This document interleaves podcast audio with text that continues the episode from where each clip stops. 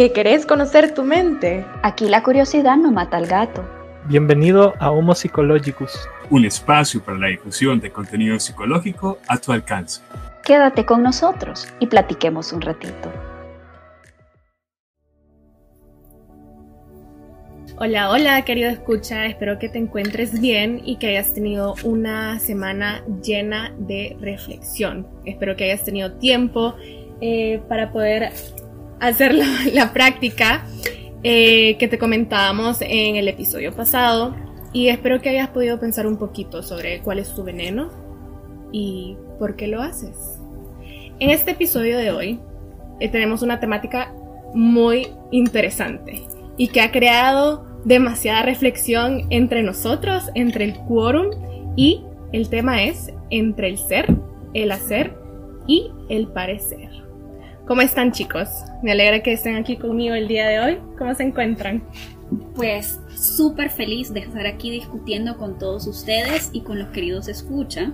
Realmente vivo por nuestras grabaciones porque sí son discusiones que me hacen sentir como que estamos trabajando en nosotros mismos y al mismo tiempo compartiendo con los demás nuestras reflexiones que pueden llegar a inducir la reflexión en ellos, así como mencionaba Zaida, que si habían tenido tiempo de reflexionar. La verdad es que estamos muy contentos de poder llegar a un nuevo episodio y también nos sentimos muy alegres por las retroalimentaciones que cada semana con semana nos dan. De verdad que lo mencionábamos en el episodio pasado, cuando iniciábamos con ese proyecto creíamos que de repente iba a tardar quizá un poco en que las personas eh, nos escucharan, de repente quizá iba a costar un poco llegar a que las personas incluso reflexionaran.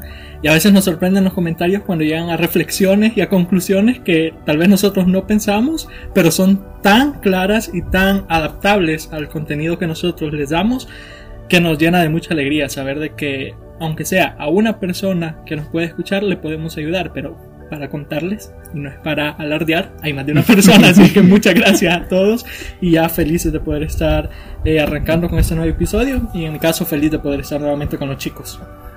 Sí, la verdad es que yo también estoy muy emocionado, muy contento. Este, me siento bastante feliz también de estar compartiendo con ustedes.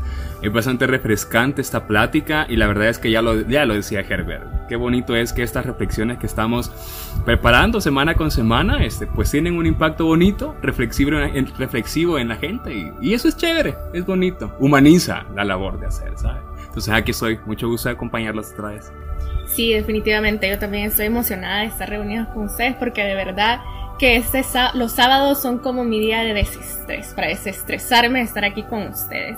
Y Herbert tocaba un punto que es la retroalimentación que hemos recibido y de verdad, querido escucha, te queremos agradecer eh, por el apoyo que hemos recibido, por tus comentarios, por tus críticas constructivas, de verdad que las tomamos en cuenta y esperamos que este episodio pues te gusta igual que los anteriores.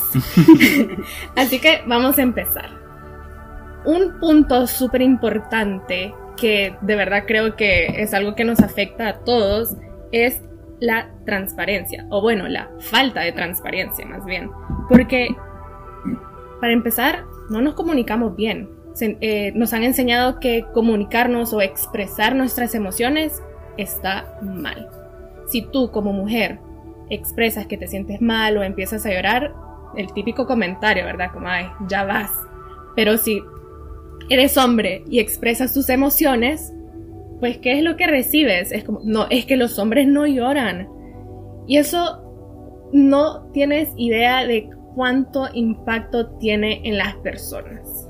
Es algo que nos, ¿cómo decirlo? Nos estructura y así crecemos y así aprendemos y crecemos a ser adultos que son incapaces de expresarse, de comunicar sus emociones. Y al final no solo nos estamos haciendo daño a nosotros mismos, pero sino que a los demás. No sé qué piensan ustedes, por de, de esto. Fíjate que tienes razón. Realmente cuando nosotros nos detenemos a observar las pautas de aprendizaje cultural que en nuestro país pues imperan, encontramos mucha censura respecto a todo ese bagaje de expresión emocional, afectiva, incluso de pensamientos. Estamos mal acostumbrados de pronto a naturalizar la censura y siempre manejamos este discurso muy doble moral de, de, ok, puedes comunicarme esto, pero no de esta forma, ¿saben? Entonces, más o menos lo que tú mencionas es importante destacar porque cuando no hay canales de comunicación este, fluidos, asertivos, transparentes, distorsionamos nuestros procesos de aprendizaje en general incluyendo el aprendizaje sobre nosotros y sobre los demás. Entonces, pues me llama la atención porque tú mencionabas la palabra este, transparencia, y yo la hilo mucho con el significado de congruencia. Y esta palabra realmente es, es muy importante porque te hace reflexionar qué es ser congruente. ¿Qué has aprendido que de pronto te impide tener una comunicación transparente tanto contigo como con los demás. Entonces, es una reflexión bien interesante porque está bien ligada a lo que culturalmente aprendemos y que incluso toleramos. Tú mencionas el papel de la mujer y, wow, eh, culturalmente en nuestro país la censura de la emoción de la mujer pues ha sido un tema de debate profundo y hasta ha sido no hace mucho tiempo que se empiezan a abrir mesas de diálogo para comprender el impacto de la, de la herencia cultural sobre el actuar de la mujer en El Salvador y, por ejemplo, también el, la construcción de la idea de hombre y, todo aquello que se atribuye que es pertinente y que no. ¿Me explico? ¿Tiene sentido? ¿O me fui muy lejos, como siempre? no, para nada. Sí tiene un, un aspecto cultural que se nos impone desde bien pequeños. Y es interesante todos los abordajes que hacen porque eh, empieza diciendo sí, se, se disminuye la mujer por el hecho de reconocer sus emociones de una forma que debería ser universal para todos, en sentido que a nosotras las mujeres nos dan permiso de sentir, tal vez al hombre no, no mucho, y si le dan permiso de sentir son solo ciertos sentimientos, como por ejemplo orgullo, estar, eh, sentirse eh, capaz, eh, la maternidad que está muy involucrada al sentimiento del hombre. Es bien interesante verlo de esta manera, pero antes de caer en el debate feminista, me gustaría retomar esta idea del sentir para todos. En realidad, esa misma congruencia que Billy mencionaba es bien interesante. Cuando estaba leyendo esta gran obra de Milán Kundera, La insoportable levedad del ser, que se los recomiendo personalmente si quieren tener un tiempito de lectura, y encontré una frase que a mí me pareció fantástica. Dice, todas las cosas y las personas aparecen disfrazadas. ¿Qué quiero decir con eso? Todos tenemos emociones, las emociones son universales. Tal vez las expresiones son individuales, pero el acto de tener emoción es de todos los seres humanos. Pero en algún punto de nuestro desarrollo nos enseñan cómo disfrazarlas, cómo hacerlas soportables para el otro. Es decir, da mucha pena decir no estoy bien. ¿Por qué no lo puedo decir así? No estoy bien, sino que es como, ¿qué tal? ¿Cómo estás? Bien, todo bien. Sí, la familia muy bien, los amigos muy bien, todo está bien. Y sin embargo, por dentro tal vez es putrefacción completa la que tenemos. ¿Por qué no podemos decir no estoy bien? Esa es tal vez lo que más me hace reflexionar a mí.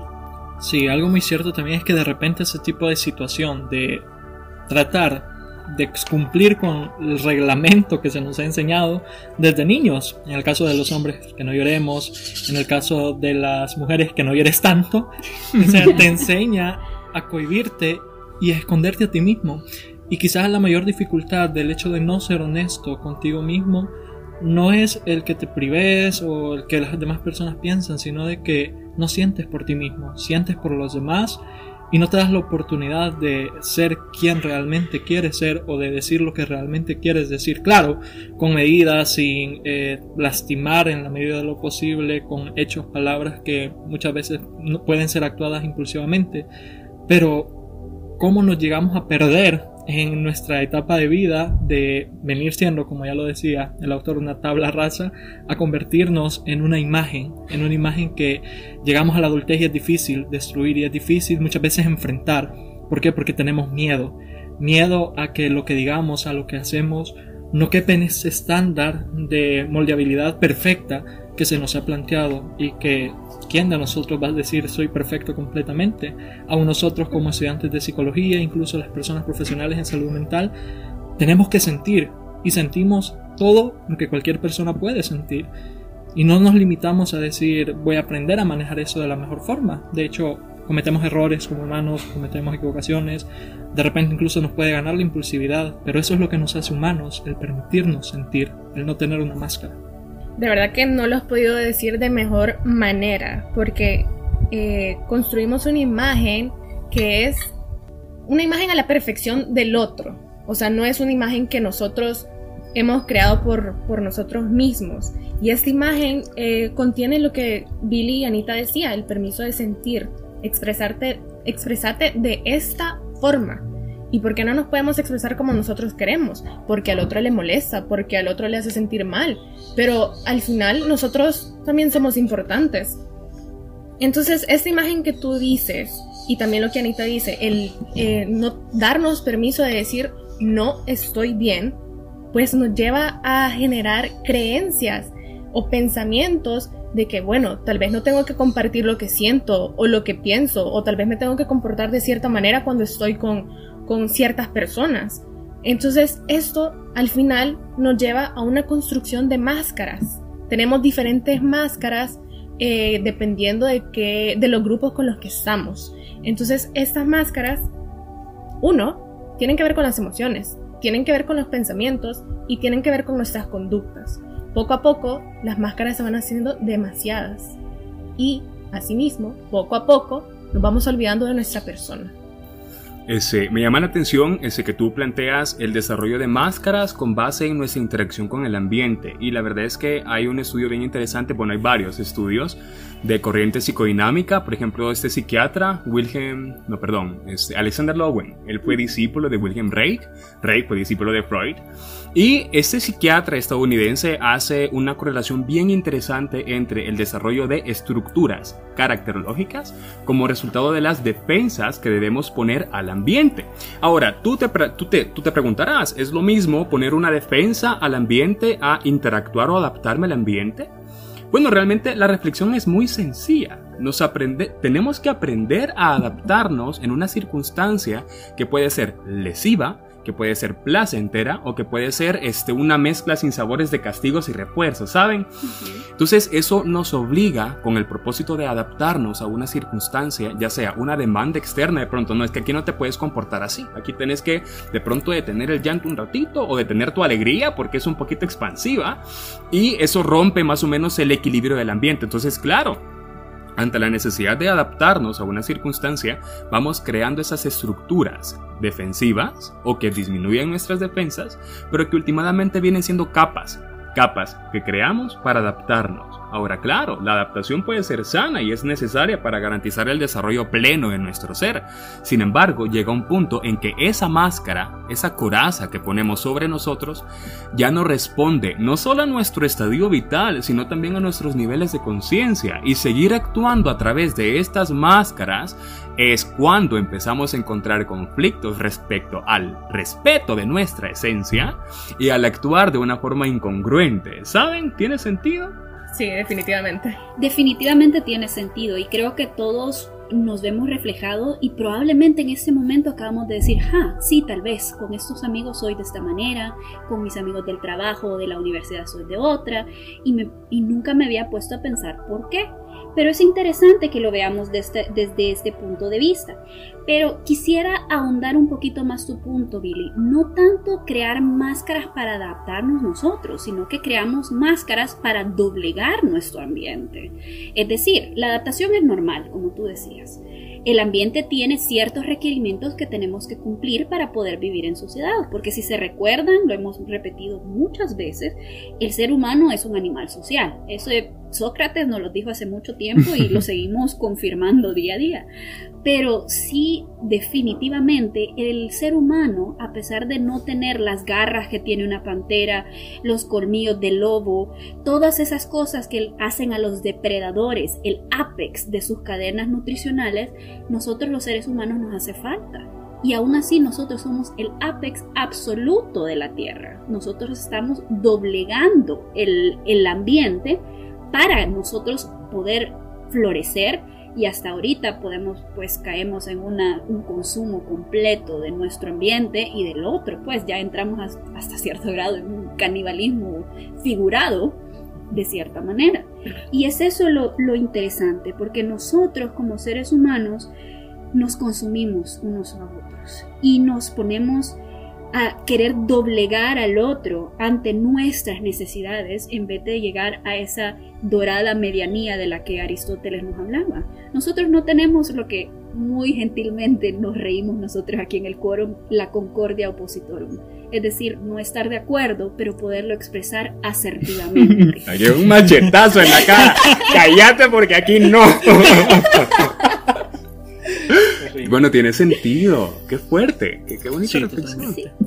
No, y ya como lo mencionaba Anita, el hecho de que no solamente esta necesidad de querer doblegar a mí, de doblegarme a las normas o lo establecido, sino de querer doblegar al otro. Y es que la mayoría de veces mis acciones terminan jalando a los demás a que caigan en un malestar y se vuelve un malestar colectivo. Y esa misma manera de querer adaptarme, de querer tratar de estar equilibrado con el ambiente, hace que no me dé cuenta de que posiblemente al otro esa actitud no le guste, hace que posiblemente no me dé cuenta de que con mis actos estoy dañando a alguien más. Entonces, esa esa reflexión que nosotros queremos llegar también de el hecho de qué hago yo que daña al otro, qué hago yo para quedar bien, aparentemente con un grupo que termino dañando a otro. Entonces, es esta falta de honestidad conmigo mismo, pero honestidad también con los demás. Y es esta deuda que tengo con los demás. Ese. Wow. Esa palabra, bueno, hay, hay, un par de términos que me encantaría hilar y la verdad es que, ok, hablábamos sobre cómo esa máscara entonces surge como respuesta adaptativa al ambiente. El problema es en que la máscara también puede crear necesidades, igual de ficticias que ella. Entonces, qué triste es cuando llevamos nuestra existencia para dar respuesta y cons conseguir todo aquello que dé satisfacción a esas necesidades ficticias de una máscara que no responde en esencia a mi ser. Entonces tenés estas personas que viven una dualidad bastante, este, tóxica, pese a que el término sea súper popular y súper desvirtuado, realmente llegas a un estilo de existencia que no te gratifica, en el que realmente tenés mucho sentimiento de sufrimiento personal, interno, porque no entendés por qué en un ambiente que tú has considerado oportuno, tuyo, empezás a sentirte fuera de lugar cada vez más. La máscara empieza a pesar cada día más. Entonces es, es muy interesante observar esto, sobre cómo esa misma máscara que, que creamos en respuesta al ambiente termina demandándonos aspectos que no responden en esencia a nosotros. Tú mencionas algo interesante y me encantaría retomarlo, ese canibalismo ese, figurado. Y la verdad es que precisamente esas máscaras de consumo hedonista y narcisista nos han llevado a interactuar con otros y con nosotros mismos de una forma súper irrespetuosa. O sea, realmente el ser humano ahora es un objeto de consumo. Creo que lo platicamos en el primer capítulo. Y eso es precisamente en respuesta a las máscaras que distorsionamos al respecto a nuestra interacción con la sociedad, ¿saben? Tienes toda la razón, Billy. Y hay una parte también interesante de esto, es que si tú vives en incongruencia, siendo esto el opuesto de la congruencia, ¿cómo vas a esperar recibir respuesta honesta del otro si tú no la estás dando? Eso es particularmente orgánico de nosotros, porque no es que no reconozcamos la máscara del otro, sino que simplemente elegimos no verla. Porque es más fácil doblegarnos ante la necesidad falsa que mencionas tú del otro, porque es más sencillo que compartir mi verdadera naturaleza. Eh, compartir tu verdadera naturaleza requiere coraje. Compartir tu naturaleza ficticia requiere cobardía. Y eso no es fácil para el ser humano. Aceptar que vive en una cobardía permanente de no reconocerse a sí mismo tal y como es. Es decir, reconocer las partes que tal vez la sociedad dice que no son tan bonitas o tan adaptables según un modelo que realmente no está basado en nada más que la necesidad de defenderse del otro, cuando en realidad deberíamos trabajar como un organismo funcional. No sé si ustedes están de acuerdo conmigo. Pues yo no estoy de acuerdo. Concordia Positorum, al fin. yo no estoy de Habría acuerdo. que ver qué dice el escucha incluso. Sí. Sí, en la manera en la que se ha planteado. Porque, bueno, así como nosotros lo hemos estudiado en psicología, sabemos que se van creando diferentes máscaras. Estas máscaras al final no son adaptativas, pueden ser funcionales, pero terminan siendo desadaptativas. Porque uno, no hay congruencia entre el pensamiento, eh, los sentimientos y la conducta. Al final, como te decía, puede ser funcional, pero es que te estás mintiendo a ti también. y a la sociedad. Eh, entonces sí, no estoy de acuerdo en cómo se ha planteado, sí en los términos, pero para que no haya confusión, las máscaras eh, no es que significa que con un grupo tú sos una persona y o que con estas personas sí haces tipo, eh, ciertos tipos de, de, chistes y con otro no. Eso se llama adaptación, ¿verdad? Saber cuándo, cómo y con quién. Pero al final es cuando tú, por ejemplo, en un grupo quieres decir algo, pero sabes que la otra persona te va a hacer burla o te va a decir como no, las cosas no son así. Y tú sientes que te inhibes, que te cohibes y no estás siendo sincero contigo mismo. Es, es como que dices, puchica, con estas personas yo no me siento bien o en ese trabajo yo no, yo no me siento a gusto. Pero sigues y sigues juntándote con estas personas, sigues yendo a trabajar a este mismo lugar. Entonces, eso es lo que me refiero con que te mientes eh, a ti. Me llamaba la atención que hablaban de esta cultura hedonista, esta cultura del bienestar. Eh, y esto también tiene que ver con las máscaras porque nosotros creemos, bueno, cuando tenga esta pareja voy a ser feliz. Cuando cumpla eh, con, tener ese trabajo, pues ah, yo aquí ya llegué al éxito cuando yo ya haya visitado tal país, que yo haga esto y tal cosa, ¿verdad? Pero la verdad es que no, no es así. Es una cultura que, la verdad, pues al final nos terminamos mintiendo a nosotros mismos. Es una cultura que, que nos venden de bueno, olvídate de ti y tenés que cumplir con ciertos estándares porque así es la única manera que vas a ser feliz. No sé qué piensan ustedes de esto, querido Quorum. Bueno, me parece muy interesante la diferencia que haces porque aunque muy sutil, el enfoque es diferente. Eh, yo lo enfoco desde la, de la forma de pensar que la sociedad está enferma, como sociedad. Y por ende es así que encontramos que nuestros, nuestros mecanismos de adaptación son enfermos. Tú mencionas lo de la funcionabilidad. Ese, esa variable no la había tomado en cuenta porque sí necesitamos funcionar dentro de la sociedad. Que estamos funcionando en una sociedad enferma, por supuesto, pero no quiere decir que no tenemos que dejar de funcionar porque vemos a los niños, la misma que decía, ellos viven en su esencia, ellos son quienes son y muy es muy escaso el caso en que un niño presente una máscara tan temprano, aunque sí se da desafortunadamente. Pero sí es el niño es una criatura desadaptada por naturaleza, porque él vive su naturaleza y no se preocupa por de adaptarse al sistema en el que está. Él espera que el sistema se adapte a él y eso también es otro extremo que no necesariamente es bueno para el adulto. Lo mismo que hablaba Billy de los grados de conciencia. Obviamente no vamos a esperar un grado de conciencia en un niño que se esperaría en un adulto para interpretar el mundo. Así que me gusta mucho la concordia opositora que me haces porque definitivamente me haces pensar en una variable que no había considerado desde este punto tan existencialista que puse a ustedes que lo escuchan, me van a perdonar porque de verdad la filosofía es una de mis pasiones. Claro, pero sabes, me gusta lo que dices Aida y es cierto, la verdad es que las máscaras son altamente funcionales, o sea, tenés máscaras brillantes en el mundo, tenés máscaras súper alegres, súper joviales, intelectuales, pero que precisamente desadaptan al ser. ¿Y qué pasa cuando llevas una vida plena de corazas, plena de máscaras, estas cascaritas que te vas poniendo poquito a poquito, año con año en tu vida, y llega un punto en el que al parecer ya no hay retorno? Estás viendo una vida a través de un espejo extraño que no te permite ver un reflejo auténtico de ti, ¿sabes? Entonces me llama la atención porque tú también ese, los niveles de conciencia, tal cual, no podemos esperar el comportamiento de un adulto en un niño, pero creo que hay muy poco debate sobre qué ondas cuando encontrás en un adulto el comportamiento que sería típico de un niño o de un adolescente. Entonces eso es bien interesante también tenerlo en mente y, y habría que ver qué aspectos nos están contemplando en esas variables.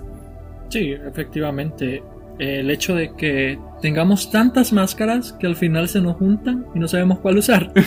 o sea, y pasa. Y, quizá, y escuchamos casos de personas que de repente dicen, casi se me sale, por ejemplo, una mala palabra delante de mi mamá o de mi papá. Y hay de mí que se me salga una mala palabra delante de mi papá o de mi mamá. Eso yo lo hago con mis amigos. Entonces, cuando esto empieza ya a generarnos un malestar, cuando ya no podemos mantener esta imagen que nos hemos creado de cierta cosa y se nos está saliendo de las manos. Cuando de repente ya la máscara se nos está empezando a agrietar y tenemos la necesidad de demostrar quiénes somos y lo que podemos llegar a ser. Eso es importante, porque posiblemente a algunas personas les funcione, que desde que nacen eh, se, eh, se, criaron, eh, crecieron, murieron y murieron con una máscara. Pero en una sociedad, como mencionaba Anita, enferma como la que tenemos, en una sociedad altamente demandante y altamente cambiante, y después de un suceso como el que vivimos, el que vivimos como una pandemia, de repente esas máscaras que nos habíamos creado ya no van a llegar a ser funcionales tampoco, y va a haber una necesidad de cambiar. Entonces, en ese punto, cuando quizá decimos necesito cambiar esta máscara, debemos de pensar, ¿o será que me pongo otra máscara? ¿O uso mi máscara, mi cara, tal cual es? Que al final pues nos va a ayudar un montón ser nosotros mismos en una sociedad. Me gusta lo que decís, Herbert, pero también considero que aparte de que a veces no sabemos cuál máscara usar, también sucede que nos terminamos creyendo una máscara y nos apegamos a eso. Entonces, eh, la pregunta es, querido escucha, cómo quitarse esta máscara y de esta manera cómo llegar a ser feliz. Y ojo, en el, episodio anterior te decíamos que la felicidad no es permanente, pero te voy a reformular la pregunta. ¿Cómo llegar a sentirte bien contigo mismo? Qué excelente pregunta y creo que desde el primer filósofo que existió hasta el día de hoy, nadie ha podido contestar esa pregunta, como decir la fórmula para crear algún alimento, ¿verdad? Como mencionábamos el la pastel la vez pasada. Pero sí es, es interesante. Yo creo que esa pregunta, querido escucha y querido quórum, la tenemos que contestar cada uno de nosotros en nuestra reflexión más profunda y más genuina con nosotros mismos. Es decir, tenemos que deconstruir las máscaras y volver a conectar con quienes somos y fortalecer los vínculos que tenemos con los que mejor nos conocen. Porque así como les mencionaba la vez pasada, la funcionalidad de las emociones no solo la medimos como con quién, cómo nos sentimos nosotros con nuestras propias emociones, sino que también utilizamos el espejo del otro y la revisión del pasado. Y eso es bien importante tomarlo como un anclaje para empezar a hacer el debate existencial que nos lleva a decir, ok, ¿cómo estoy yo conmigo mismo? ¿Quién soy yo? Recordarme quién es esa persona que solía ser antes que me puse 20 tipos de máscaras y estoy en una, en una pantomima personal y estoy haciendo este rol para tantas personas. ¿Quién solía ser yo antes de todas estas máscaras? Yo creo que la pregunta es bien interesante y, naturalmente implica una respuesta a la altura de cada persona. Por eso es que Anita es una recomendación bien, interesante. La verdad es que cada quien tiene que detenerse a contemplar en qué punto de su vida se puso una máscara y desde hace cuánto no contempla su verdadero reflejo. Yo creo que entrar en contacto con el por ejemplo, ver al Billy de hace 10 años, eso sería una sorpresa enorme. Eh, naturalmente he crecido, me ha salido más barba, me veo más alto. Este, sin embargo, ¿cuánto de ese tiempo lo invertí respetando mi esencia? encontrando cómo ese reflejo cambia con el tiempo y cuánto de ese tiempo invertí a través de una máscara, que la gente observaba con una sonrisa muy amplia, pero que a lo mejor no era congruente con la sintonía de mi. Entonces, a mí me gusta siempre cuando, cuando, cuando reflexiono sobre el poder que tienen las máscaras, es que hay que entender que así como se crea esta estructura, también hay momentos de quiebre. Y es natural encontrar esos momentos de crisis personal, de profundo sufrimiento personal y dolor que te hacen meditarte esos puntos. ¿Qué, qué, qué pasa cuando la máscara se fragmenta y se cae? ¿O qué pasa cuando no nos quitamos a tiempo la máscara y, no, no, encontramos un reflejo fiel de nosotros? Eso, es, escucha, es un llamado profundo a la reflexión o sea, detenernos a contemplar la forma en que las personas se relacionan con nosotros, ese, cómo nos relacionamos con ellos. Yo tuve una práctica muy bonita con una misa muy cercana no hace mucho y me decía, Billy, la verdad es que yo me siento objeto de, de, mi relación. Ese, se me presenta como que fuera una cartera de la más alta marca y no como la persona que realmente soy. Entonces es muy fuerte ver también cómo nosotros nos convertimos en la satisfacción de una necesidad que tiene una máscara en una persona. y eso es más triste todavía porque reduce nuestra humanidad plena de dignidad a ser un simple objeto de utilidad y potencial descarte que va a estar únicamente funcionando con base en la máscara del momento de mi relación. ¿Saben? Es muy fuerte. Es realmente es una práctica intensa, pero que conviene tener si no la hemos tenido hasta ahorita. Sí, y de hecho, como ya lo mencionaban mis compañeros, para tal pregunta requiere de un análisis eh, totalmente profundo. Y yo esa pregunta que nos hacía Zaida quizá la respondería con otra pregunta para mí mismo en mi análisis. ¿Qué tan feliz me siento yo con la máscara que tengo? porque también es importante aclarar eso. De repente la respuesta puede ser, pues yo me siento cómodo con lo que soy, con lo que estoy haciendo, con las amistades que tengo, con las relaciones que estoy teniendo. Pues ok, de repente puede ser de que ahorita me esté funcionando todo eh, óptimamente, por así decirlo, pero puede que llegue un punto en que eso ya no me siga funcionando. Sin embargo, si en el momento pues todo está bien, que genial. Pero ¿qué pasa cuando la respuesta es no, no me siento feliz con lo que estoy haciendo, no me siento cómodo con lo que está pasando. Mencionaba Billy un ejemplo, por ejemplo, no me siento cómodo con esa situación. Es ahí cuando es necesario hacer un cambio y puede que exista miedo. Principalmente lo mayor que existe cuando nos quitamos una máscara es el miedo. Por ejemplo, y voy a poner el caso de la pandemia ahorita, nos salimos a la calle sin mascarilla y el quitarnos la mascarilla produce miedo. Quitarnos ahora una mascarilla que nos ha protegido incluso durante tantos años, va a ser de mucho temor, pero va a requerir de mucho coraje que está dentro de nosotros, pero que tenemos que buscar, que tenemos que encontrar. Y obviamente no podemos hablar de buscar y encontrar por nosotros mismos también sin recurrir a un profesional que nos pueda guiar. Y eso creo que está hasta de más decirlo. De repente cuando ya no encontramos nuestra manera de poder abordar o de poder profundizar en nosotros mismos, podemos buscar la ayuda de un profesional, de un psicólogo que nos vaya orientando y que nos vaya acompañando y que cuando tengamos miedo de enfrentarnos a nosotros mismos esté ahí para poder guiarnos y darnos eh, formas de enfrentarnos y de descubrirnos y que quitar estas máscaras de repente, aunque pueda ser difícil, aunque pueda ser doloroso inclusive, sea más llevadero. Sí, la verdad es que, ok, escucha, para serte franco, quitarte la máscara va a ser caótico Va a ser aterrador. Te va a generar tantos problemas. Aquello que antes querías decirle algo en la cara a tu jefe y no lo hacías por el temor a la, a la represalia, pero de pronto esa necesidad de responder en congruencia a lo que sentís, a lo que pensás y que va a orientar tu conducta. Sin embargo, yo quiero invitarte, escucha, a que eh, comprendas el caos, o más bien comprendas el cambio como caos en busca de nuevo orden. Realmente verlo así es responder a la necesidad de reinventarnos sin temer. O sea, realmente todo aquello en virtud de la experiencia que se obtiene a través del crecimiento. Si te pones a pensar, las cosas más bellas del mundo surgieron del caos. Por consecuente, aunque este pueda ser aterrador, es solo el precursor de un sinfín de maravillas. O sea, realmente la clave es en prestar atención. Entender que este caos que está generando quitarme una máscara me va a dar el rostro con el que nací y con el que si tenemos suerte vamos a despedirnos de la vida. Entonces, ese llamado cotidiano a la congruencia es un reto de todos los días, de todas las horas. Entender cuándo mi conducta es el resultado de precisamente mi máscara o, o, si a lo mejor me estoy permitiendo pensar, sentir y actuar de una forma más en sintonía conmigo. Entonces, creo que eso es algo que me gustaría compartirte. Y bueno, solo falto yo para contestar esa pregunta, pero creo que todos estamos en la búsqueda de, proporcionar una respuesta.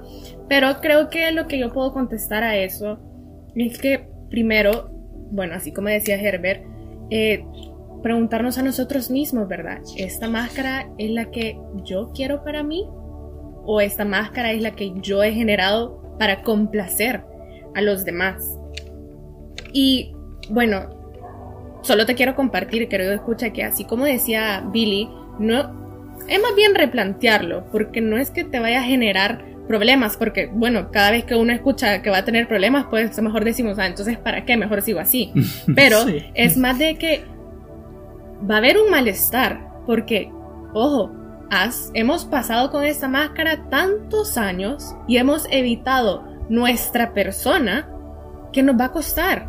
Pero para que haya un bienestar, primero tiene que haber ese malestar de entenderte a ti mismo. Entonces creo que por ahí va mi, mi respuesta, sí, definitivamente. Eh, pero algo que sí te quiero compartir y también va eh, ligado a, la respuesta es que tantas máscaras eh, al final nos vamos convirtiendo en un avatar, un avatar aparte. Y no el muñequito azul, querido, escucha, sino que otra persona, o bueno, mejor te lo digo con otra palabra, una marioneta. Nos convertimos en un títere y que de las de las de, de las cuerditas que, que, manejan al títere está la sociedad, puede estar nuestra familia, pueden estar nuestros amigos y otros factores externos.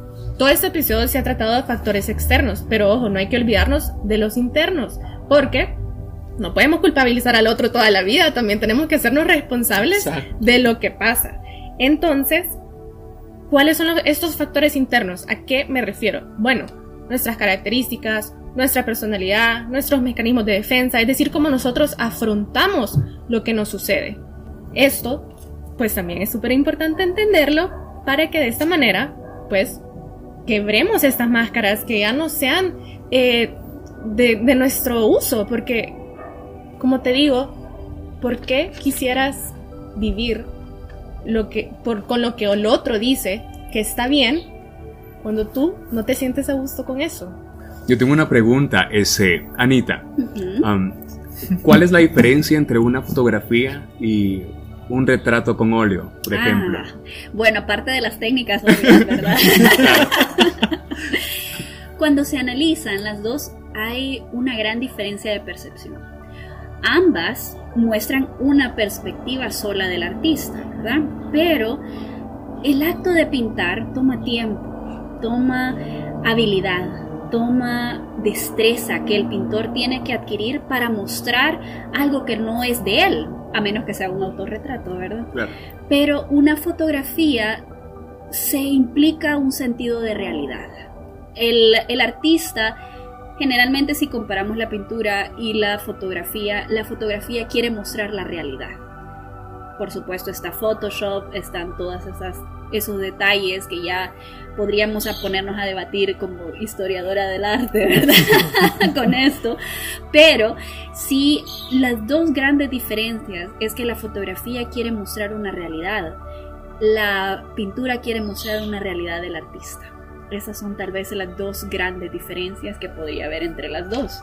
Me imagino que esta pregunta quiere silvanar con algo, querido Billy. Sí, obvio. No, claro, la verdad es que me encanta la referencia porque ese, estamos acostumbrados a, a de pronto ofrecer un retrato de nosotros, matizado por aquello que nosotros idealizamos sobre nuestra coexistencia social. Incluso buscamos responder al, al papel que jugamos, ya sea como marionetas o como títeres del medio, ofreciendo una imagen perfecta de nosotros. ¿Sabes? Es, es mucho más cotizable una sonrisa amplia con dientes full blancos que la realidad de un retrato por la mañana cuando te levantas y estás despeinadísimo. ¿sabes? Entonces me llama la atención porque si tú te concibes a ti mismo, por ejemplo, como un artista de tu vida, este, abrir este, la experiencia, ser también fotógrafo de tu realidad es importante. De esta forma vas construyendo una idea muy fiel de tu retrato, de tu autorretrato, de tu percepción. Y te permite fotografiarla, por así decirlo, en el tiempo. ¿Sabes? Quedas con un recuerdo muy leal a ti. Porque cuando tú ves una fotografía de un cumpleaños a la par de todo el bicherito con un montón de horchata y sándwiches, hey, te genera sensación de bienestar, te genera una sensación de, sintonía. Hey, yo recuerdo ese día y me sentía tan feliz. Ahora, ¿podemos decir lo mismo de las fotos que nos tomamos en una reunión de trabajo? o de pronto, ¿podemos decir lo mismo de las fotos que nos tomamos en un party en el lago, por ejemplo? No sé, creo que es parte de la reflexión que, con la que me gustaría despedirme este día de ti, querido escucha.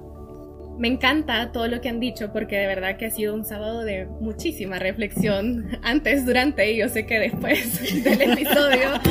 Pero querido escucha, te quiero invitar a que reflexiones y que, bueno, le prestes atención a tu discurso. Si tú dices, es que antes de tal situación yo no era así, eso te puede dar una pauta de que sí existe alguna máscara.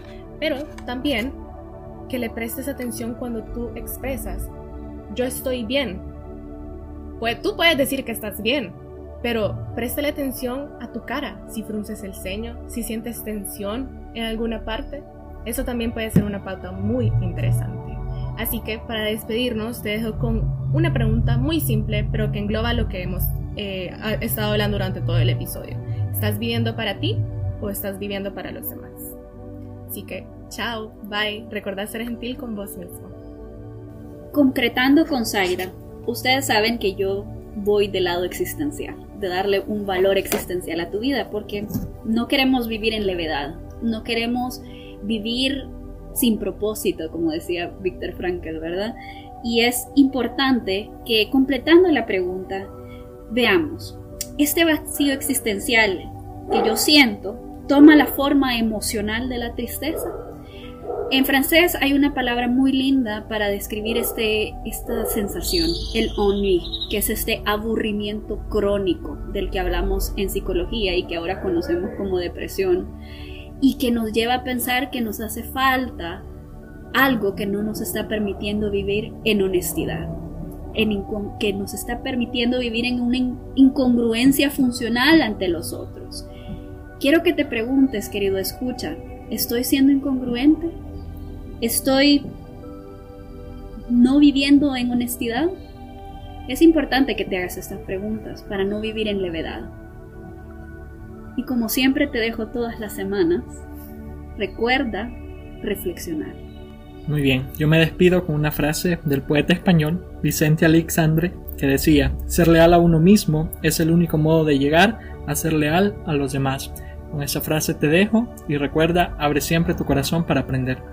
Y pues, como siempre, yo te invito a que encontres un momento de gratitud que puede, tiene el poder de transformar tus días. Entonces, creciendo gratitud, días más alegres. Que estés muy bien, querido escucha. Querido escucha, te agradecemos por haber llegado al final de este episodio y recuerda que si tienes más curiosidad sobre el tema que platicamos hoy, nos puedes escribir a nuestro correo homopsychologicus2020 o a nuestra plataforma de Instagram en la que nos puedes encontrar como Homo 2020. Porque recuerda, somos tu puente hacia el conocimiento psicológico.